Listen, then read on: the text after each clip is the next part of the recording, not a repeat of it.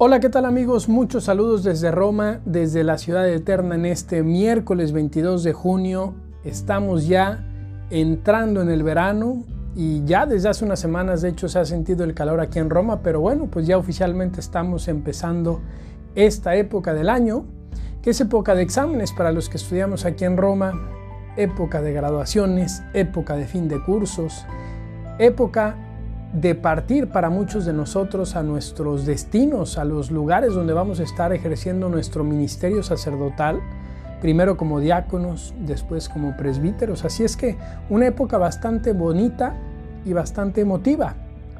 Y justamente hoy, como varios de ustedes saben, al menos los que están aquí en los grupos de WhatsApp, porque les compartí una fotografía, tuvimos los hermanos que estudiamos teología la ceremonia de graduación. Ayer tuvimos nuestro último examen, el examen de síntesis, el famoso examen en el que te pueden preguntar de cualquier cosa que viste en toda la teología. Es un examen oral de 20 minutos con dos examinadores.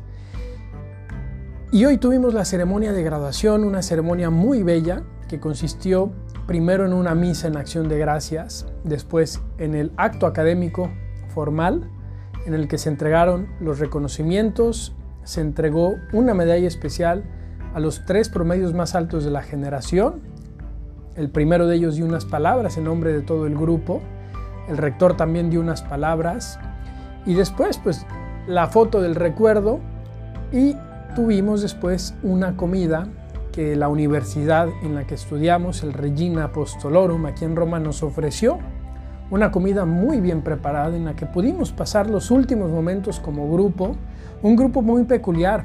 Les cuento que éramos aproximadamente 60 estudiantes de todos los países que nos podamos imaginar. Bueno, no de todos los países del mundo, pero sí de muchos países, de América, de Europa, de África, de Asia. De verdad es que era impresionante la cantidad de culturas, la cantidad de historias que había detrás de cada uno de nosotros, lenguas diversas, pero al final todos unidos en una misma misión en este estarnos preparando para ser sacerdotes, para ser instrumentos, canales que lleven el amor de Dios a la humanidad. ¿Y qué les quisiera compartir en este podcast? Miren, la verdad es que habían muchas cosas que me venían a la mente de lo que pudiera compartir en un podcast de cierre académico. Y estuve a punto de grabarlo en la mañana antes de la graduación, pero al final no tuve tiempo.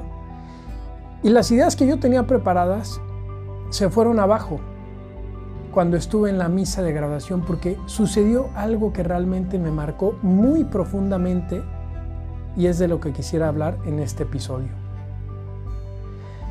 En el momento de la comunión, cuando yo me formo en la fila para pasar a comulgar, veo que en las primeras bancas estaba una maestra que me dio el año pasado, me dio clase de bioética, ella es madre de familia, italiana, muy buena maestra. De verdad es que era impresionante cómo sabía y además disfrutaba enseñar. Y lo hacía bastante bien. Bueno, pues yo voy en la fila para comulgar y veo que ella, que acababa de comulgar, se arrodilla y comienza a rezar. Y era impresionante verla y sentir que irradiaba mucho fervor sentir que realmente estaba rezando con una fe impresionante. Les confieso que, que, me conmoví, que estuve a punto de llorar, que me distraje en el buen sentido de la palabra, porque eso me llevó a vivir mejor mi comunión, a vivir mejor esos minutos que hay después de que uno comulga y que están destinados agradecer a Dios por el don de la comunión, agradecerle por sus dones, a pedirle por lo que necesitamos. El ejemplo, queridos amigos, de una maestra que es mucho más que una enseñante, de una mujer que ha sido realmente formadora de alumnos, de teólogos, de futuros sacerdotes. Eso me conmovió profundamente. Y es algo con lo que me quedo de estos años de teología, queridos amigos.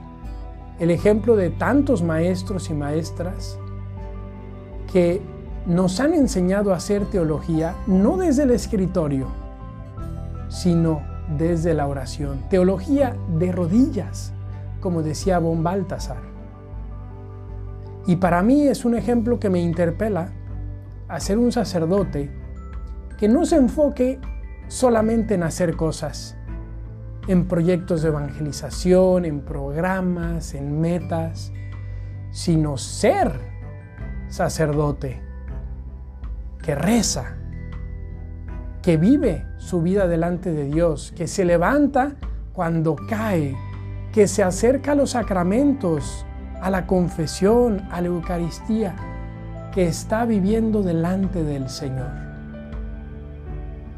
Cuánta gratitud nos llevamos todos nosotros hacia estos maestros y maestras, varios de ellos sacerdotes, algunos religiosos, otros diocesanos, monjitas consagradas y madres de familia que nos han dado clases y muchos de ellos han sido realmente formadores de sacerdotes. Y compruebo una vez más lo que ya he dicho en otros episodios, que no solamente es el sacerdote que catequiza a los fieles, sino que muchas veces también son los fieles los que catequizan al sacerdote, son los laicos los que evangelizan a sus pastores.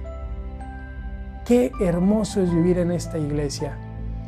Hoy agradezco de todo corazón a todos y todas los maestros, las maestras que han estado presentes en esta teología, especialmente aquellos que no se han limitado a darnos contenidos, porque también y es triste, lo sabido.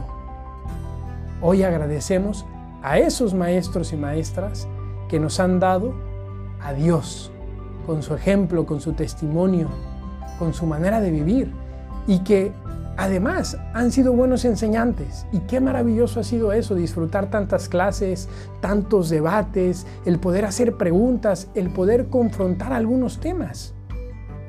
Pero lo esencial y con lo que nos quedamos como alumnos es con ese testimonio. Y hoy agradezco también, y con esto termino, a todas las personas que son bienhechoras en la iglesia, que con sus aportaciones económicas hacen posible que los seminaristas, que los religiosos podamos estudiar, podamos vivir estas experiencias de formación tan grandes que van configurando nuestro corazón con el corazón de Cristo para ser pastores según su corazón. Agradecer por esa generosidad a los que son bienhechores con su dinero y también a los que son bienhechores con sus oraciones, porque al final todos están apoyando a los sacerdotes. Y lo hago porque yo sé que en estos grupos, al menos en los que están aquí en WhatsApp, hay varias personas que mes tras mes o periódicamente, a lo mejor cada seis meses o cada año, apoyan con un donativo a las vocaciones. Gracias de todo corazón y sientan que este feliz término de nuestra teología, que este resultado de nuestra graduación por el cual hoy nos alegramos, también es para ustedes. Soy el hermano Rodrigo, les mando un saludo desde Roma, que tengan muy buen miércoles y que Dios les bendiga.